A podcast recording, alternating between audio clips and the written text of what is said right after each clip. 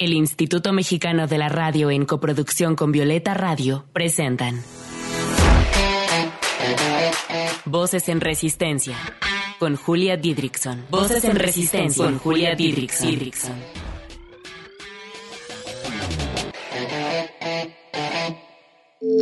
Voces en Resistencia.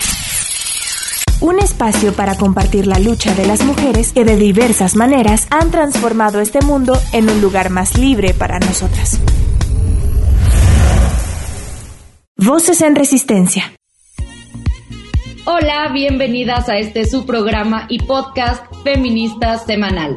Yo soy Julia Didrikson, arroba Julia Didrik, y las estaré acompañando esta media hora con mucha resistencia y también con buena música para ustedes. Este es un episodio un poco ajeno a mí, la verdad es que sé muy poco del tema, pero para eso tenemos a una gran, gran invitada, a una TikToker que yo admiro mucho, para hablar sobre los videojuegos y sí, obviamente desde una perspectiva feminista.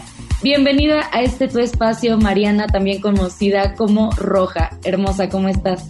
Hola, ¿cómo estás? Muy bien, la verdad, muy emocionada y muy agradecida de estar aquí. La verdad es que nunca me habían dado como un espacio para hablar de este tema de videojuegos, que creo que a veces estamos muy alejados de él y no lo vemos con esta perspectiva, ¿no? Entonces, pues muchas gracias por el espacio. Gracias a ti, Mariana. Empecemos que se viene una plática muy interesante. Voces en Resistencia. ¿Cómo hemos hablado en este programa de la reapropiación de ciertos espacios? Porque es emocionante cuando las mujeres invadimos terreno en los que hemos sido altamente excluidas y es claramente una expresión grande de resistencia hacia el patriarcado. Nuestra invitada de hoy, Mariana Damián, estudiante de medicina de 22 años, tiene una gran pasión por los videojuegos. Y la busqué porque me intriga saber justamente cuál es su percepción como feminista de ciertos aspectos dentro del mundo de los videojuegos y también cómo es su experiencia como mujer gamer. Así que, Roja, ¿a qué te refieres? ¿A qué se refiere el término gamer? ¿Y las mujeres cabemos dentro de este término? Pues mira, realmente se han visto como diferentes definiciones de gamer, ¿no? Ya sabes que luego las comunidades te dicen como, no, es que fuerza tienes que haber jugado tantos juegos y participado en tantas competencias y no, no te puedes llamar de tal manera, ¿no? Pero realmente eh, gamer lo podemos, había visto una comparación que lo hacían con el término running, que cualquier persona que hace atletismo, que corre, puede pertenecer a esta categoría y pasa lo mismo con gamer, o sea, cualquier persona que le gusten los videojuegos, que juegue videojuegos, pues es realmente afina a este término. Ahora ya viéndolo del lado de que si las mujeres cabemos en este término, la verdad es que no. Eh, por mucho tiempo, cuando tú dices gamer, te imaginas al típico hombre jugando videojuegos, ¿no? Atrás de una computadora, atrás de cualquier juego, y realmente no te imaginas a una mujer. A lo mejor últimamente ya ha habido un poco más de amplitud en esto, pero realmente yo como veo a las chicas que se autodenominan son gamer girls, super gamer, chica gamer, no tanto como gamer sola porque realmente no hay esa visibilidad femenina o de mujer dentro del término en sí. Cierto, si pensamos así en gamer, automáticamente nos vamos a un cliché así de ver al niño adolescente en, su computadora con sus audífonos y jugando todo el día. Pero sí, es cierto que las mujeres van, van ganando terreno poco a poco, un poquito más también en este mundo. Oye, y con relación a Twitch, ¿cuál ha sido tu experiencia? ¿Qué es Twitch?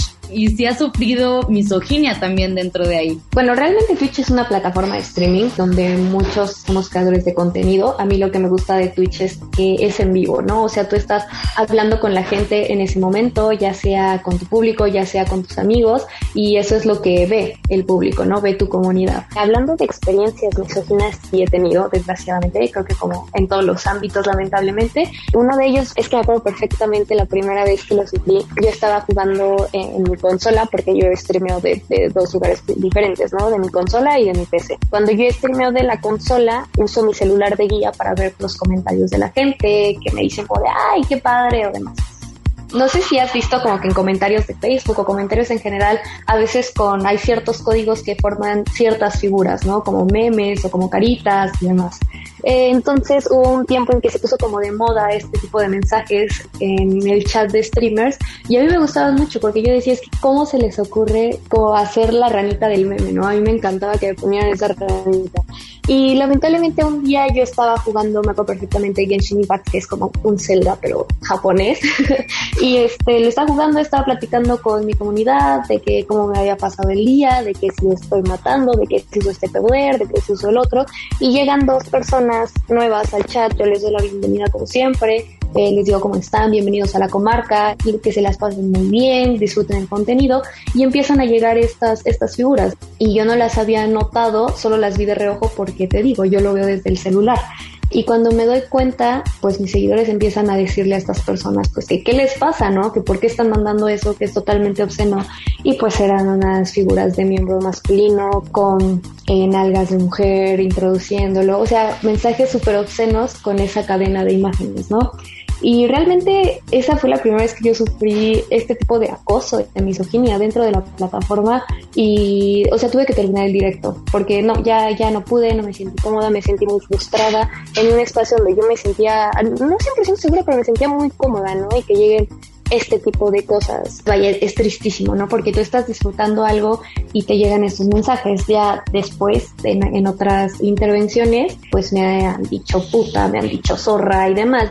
al menos ya tengo moderadores, entonces ya los silencian, ya los banean y ya demás, ¿no? Entonces realmente ya no es algo con lo que esté lidiando tan cercano, pero sigue pasando y pues sí es bien triste porque yo sé que yo a lo mejor no soy un streamer muy grande, ¿no? Pero hay mujeres que tienen plataformas de miles de personas que les llega acoso y misoginia en los comentarios de una manera exponencial y, terrible, ¿no? Entonces eh, realmente el, acoso sí es algo con lo que sufres eh, en esta plataforma y más si eres mujer. Oye, también había eh, escuchado, visto que muchas de las chicas que juegan videojuegos y hacen streaming tienen que estar a veces hipersexualizadas, o sea, lo hacen en, no sé, en, en brasier, lo hacen con poca ropa. ¿Qué nos puedes decir de eso?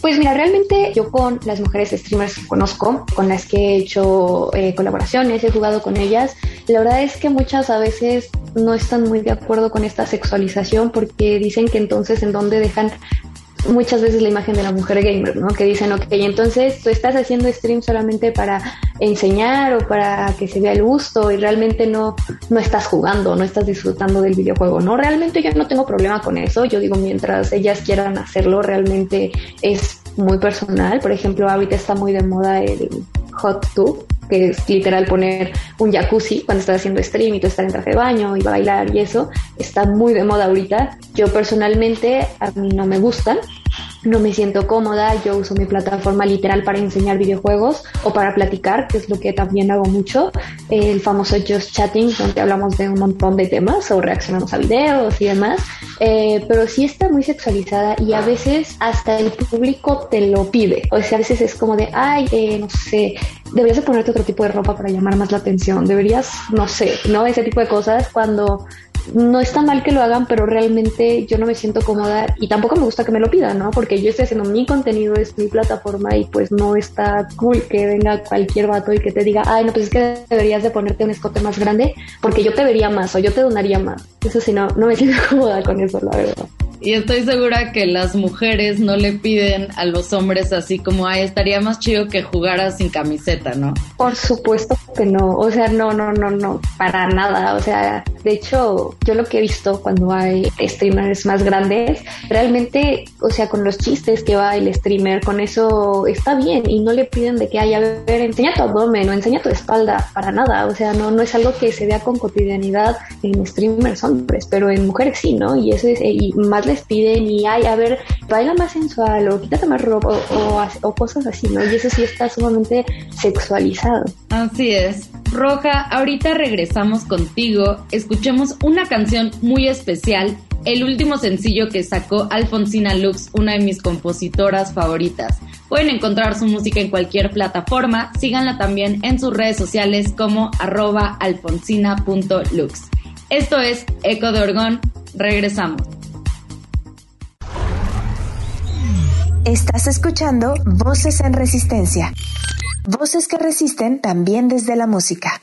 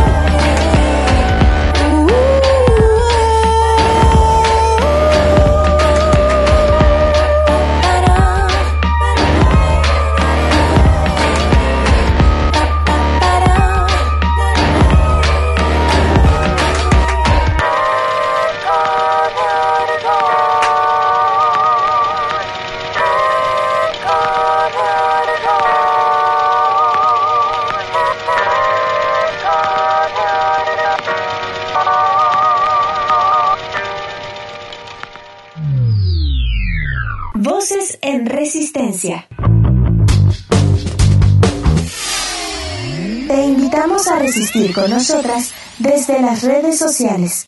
Encuéntranos en Instagram como arroba voces guion bajo en resistencia, en Twitter como arroba violeta radio guion bajo FM y arroba reactor 105. ¿Y tú ¿Cómo resistes? Oye, Mariana, yo recuerdo que de niña jugaba mucho GTA, Grande Auto, y ahora, bueno, recientemente me doy cuenta de que el único papel de las mujeres en ese videojuego era ser prostitutas. O sea, no había otra mujer que no fuera prostituta o que estuviera hipersexualizada. Qué fuerte me parece eso. Entonces háblanos un poco de la misoginia dentro del mundo de los videojuegos, o sea, la misoginia que representan los personajes femeninos. Realmente antes pues yo no lo notaba. Antes yo era de que, ay, pues solo juego videojuegos y ya. Pero realmente te das cuenta que la misoginia está inmersa en la mayoría de los videojuegos. Por ejemplo, Mario, que es uno de los juegos más jugados a nivel internacional, que el único propósito es salvar a la princesa, ¿no? A la princesa sumisa que está atrapada, que no puede hacer nada y el único personaje es Mario, ¿no? O sea, la princesa que tiene que ser salvada. Otro, por ejemplo, de Legend of Zelda, que tiene el nombre de Zelda, que es la princesa y no es el personaje principal, es Link, ¿no? O sea, la princesa Zelda es el personaje secundario y ya hasta después de otros tomos es que ni siquiera sale de Zelda, sale encubierta por el que le va a ayudar a Link a salvar a Zelda y hasta el final se descubre que era la princesa, ¿no? Pero realmente la mayoría de los personajes femeninos son secundarios, son hipersexualizados, no tienen el personaje principal como tal y eso es bien preocupante porque leyendo estadísticas, solo 5 de cada 100 juegos categoría alta tienen representación femenina. Entonces, eso es sumamente preocupante en una población donde el 48% de población gamer es mujer. Entonces es sumamente preocupante que no haya representación femenina. Órale, yo no sabía que el 48% de las gamers eran mujeres. Qué impresionante y qué fuerte que tantas industrias culturales como el cine, la televisión, la música e incluso los videojuegos sigan perpetuando estos estereotipos de género, esta poca visibilización que ayudan a nuestra opresión. Pero bueno, también está el otro lado y estoy segura que hay personajes femeninos que destacan por sus habilidades, poderes y no por su físico. ¿Nos cuentas de algunas de ellas? Claro que sí, hay un juego que mí me, gustó mucho, se llama Horizon, donde sale esta chica llamada Eloy. Es una guerrera, es una chica de una tribu guerrera en donde literal el personaje se centra en ella, se centra en cómo ella va evolucionando como guerrera para salvar a, su tribu y demás, ¿no? Entonces es, es, impresionante. Obviamente una mujer muy hegemónica, ¿no? Porque es roja, es blanca, aunque este personaje es muy bueno, el juego en general, los gráficos son muy buenos, tuvo críticas por el físico, el físico de la personaje. Y eso es bien triste porque un juego tan bien hecho al final sufre críticas porque es una mujer y porque su físico era muy masculinizado. Entonces es terrible que no podamos pasar esa barrera de que es que no importa que sea mujer, si es una mujer muy buena, que tiene un personaje y un desarrollo excelente, ¿por qué seguir guiándonos por el físico, no? Otra mujer, bueno, que más que mujer es una niña, Ellie, de, de Last of Us, es una niña que lucha en contra de zombies y demás, pues el personaje principal tiene un buen desarrollo, se ve como todo ese desarrollo en un mundo post-apocalíptico. Y esta es muy buen personaje, también hay muchas barreras por lo mismo. Que es una niña de 13 años, yo creo que son de los dos personajes que actualmente sí tienen una representación femenina, que eso sí se ha visto con el cambio de los años, ¿no? Porque muchas veces, pues eh, durante muchos años no se había visto tanta representación entre comillas femenina como lo es ahorita con esos a lo mejor dos personajes, o también como en el de Tomb Raider, que la chica principal estaba súper sexualizada, una cinturita, pechos grandes, escote enorme, y conforme fue evolucionando el juego, pues se le fue quitando esta sexualización, pero también hubo críticas de por qué se le quita esta sexualización, de por qué ya no es la misma persona, que pues no, ya no es la misma mujer eh, sexualizada, ¿no? Que encontramos a lo mejor en los primeros juegos. Y algo que también me llamó mucho la atención es que mucho a lo mejor de esta falta de representación femenina o de que haya más personajes mujeres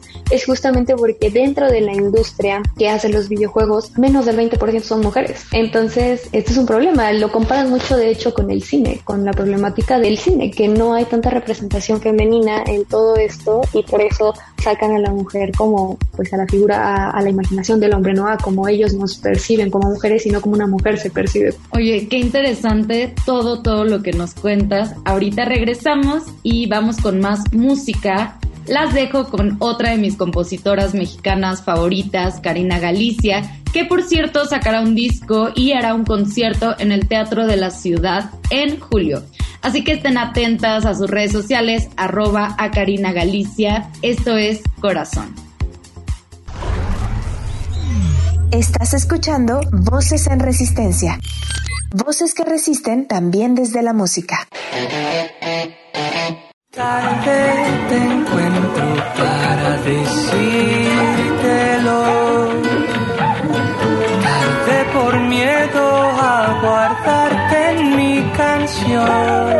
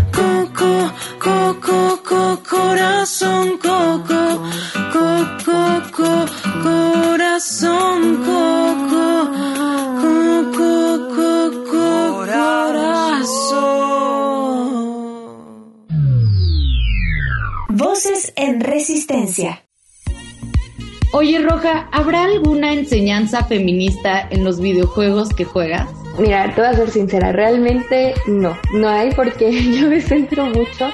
eh, yo empecé mi canal con videojuegos de miedo. Entonces, realmente, por ejemplo, Five Nights at Freddy's, que terminé pues toda la serie, pues no hay tanto en mi representación masculina y femenina, ¿no? Es simplemente de un trabajador que llega a un lugar donde todo está como maldito, podemos decirlo, y las botargas cobran vida y se lo, que, lo quieren matar.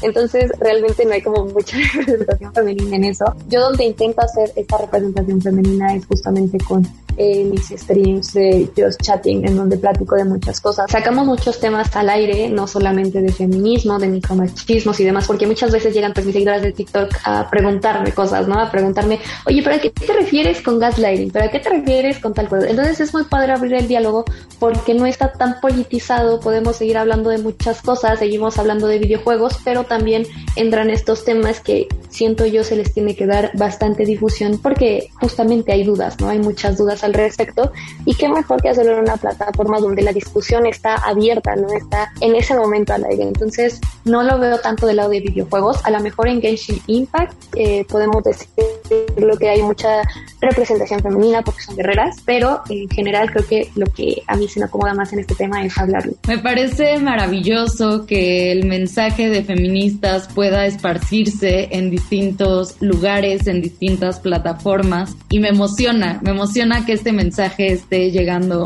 muy muy lejos. Oye Roja, ¿le quisieras mandar un mensaje a las mujeres amantes de los videojuegos que nos están escuchando? Pues un mensaje también para que no se pongan depres y viven la misoginia en este mundo. Sí, bueno, primero que nada, algo por ejemplo que yo les quería platicar, comentar, es que a mí todavía me cuesta un poco de trabajo lidiar con eso. Cuando juego más que nada en línea, yo muchas veces no juego dentro de la plataforma, no luego juego con mis amigas, con mis amigos, Y algo que pasa mucho es que cuando tú estás jugando en línea y escuchan que eres mujer, siempre va a haber los típicos comentarios machistas, ¿no? Por ejemplo, yo a veces cuando juego en línea, no solo con mis amigas, con amigos también, pues echamos chisme, ¿no? Porque es lo padre que puedes jugar mientras echas chisme y cuando escuchan que son dos mujeres hablando, me dicen, ay, ya, se lo vienen a chismear, ay, ya cállense viejas. O sea, ese tipo de comentarios. Y la verdad es que sí me causa un poco de ansiedad que acabo silenciándolos, porque es como puede ser posible que solo porque escuchen que es mujer salgan a flote este tipo de comentarios. Entonces yo lo que le digo a todas las morritas que les gustan los videojuegos, que no se dejen opacar, que no se vayan para atrás por estos comentarios. Ustedes si lo disfrutan, disfrútenlo. E incluso llega un momento en que ya los encaras y que le dices, bueno, ¿cuál es problema? ¿No? O sea, yo estoy aquí disfrutando igual que tú, ¿por qué no podemos convivir en paz y ya? O sea, centrarnos en lo que viene el juego. Entonces, síganlo disfrutando. Yo sé que a veces es muy pesado, duele mucho estar lidiando con este tipo de comentarios, pero igual si no, lo, no quieren lidiar con eso, no tienen por qué hacerlo. Y creo que lo mejor es silenciar a esas personas. Mil gracias por tu mensaje, Roja. ¿Cómo te podemos encontrar en redes sociales? En todas mis redes sociales me encuentran igual como Very Little Red. Yo sé que es un poco difícil, es en inglés muy pequeña roja. Así estoy en Twitch, así estoy en Twitter, así estoy en Instagram y pues en TikTok también. Mil gracias por tu tiempo y por esta bonita entrevista. Espero volver a compartir espacio contigo. Yo también, muchísimas gracias y claro que sí, aquí estamos abiertos a, a cualquier otro tema que se den. Muchas gracias a ustedes también, como siempre, por sintonizarnos, a Limer y a Violeta Radio por el espacio y a nuestra productora Lucía Bernal. Por último, comentarles que este programa radiofónico y podcast no tendrá un fin pronto, porque todavía falta hablar de muchísimas resistencias, porque todas las mujeres resistimos. Recuerden que este es su espacio, así que si quieren compartir la manera en la que resisten, escríbanos a cualquiera de nuestras redes sociales. Yo soy Julia Didrickson y les mando un abrazo. Nos escuchamos la siguiente semana. Resistamos juntas. Desde la creatividad, la lucha, la sororidad y la ternura. Esto fue Voces en Resistencia. Hasta la próxima. Voces en Resistencia fue una coproducción de Violeta Radio y el Instituto Mexicano de la Radio. Voces en Resistencia.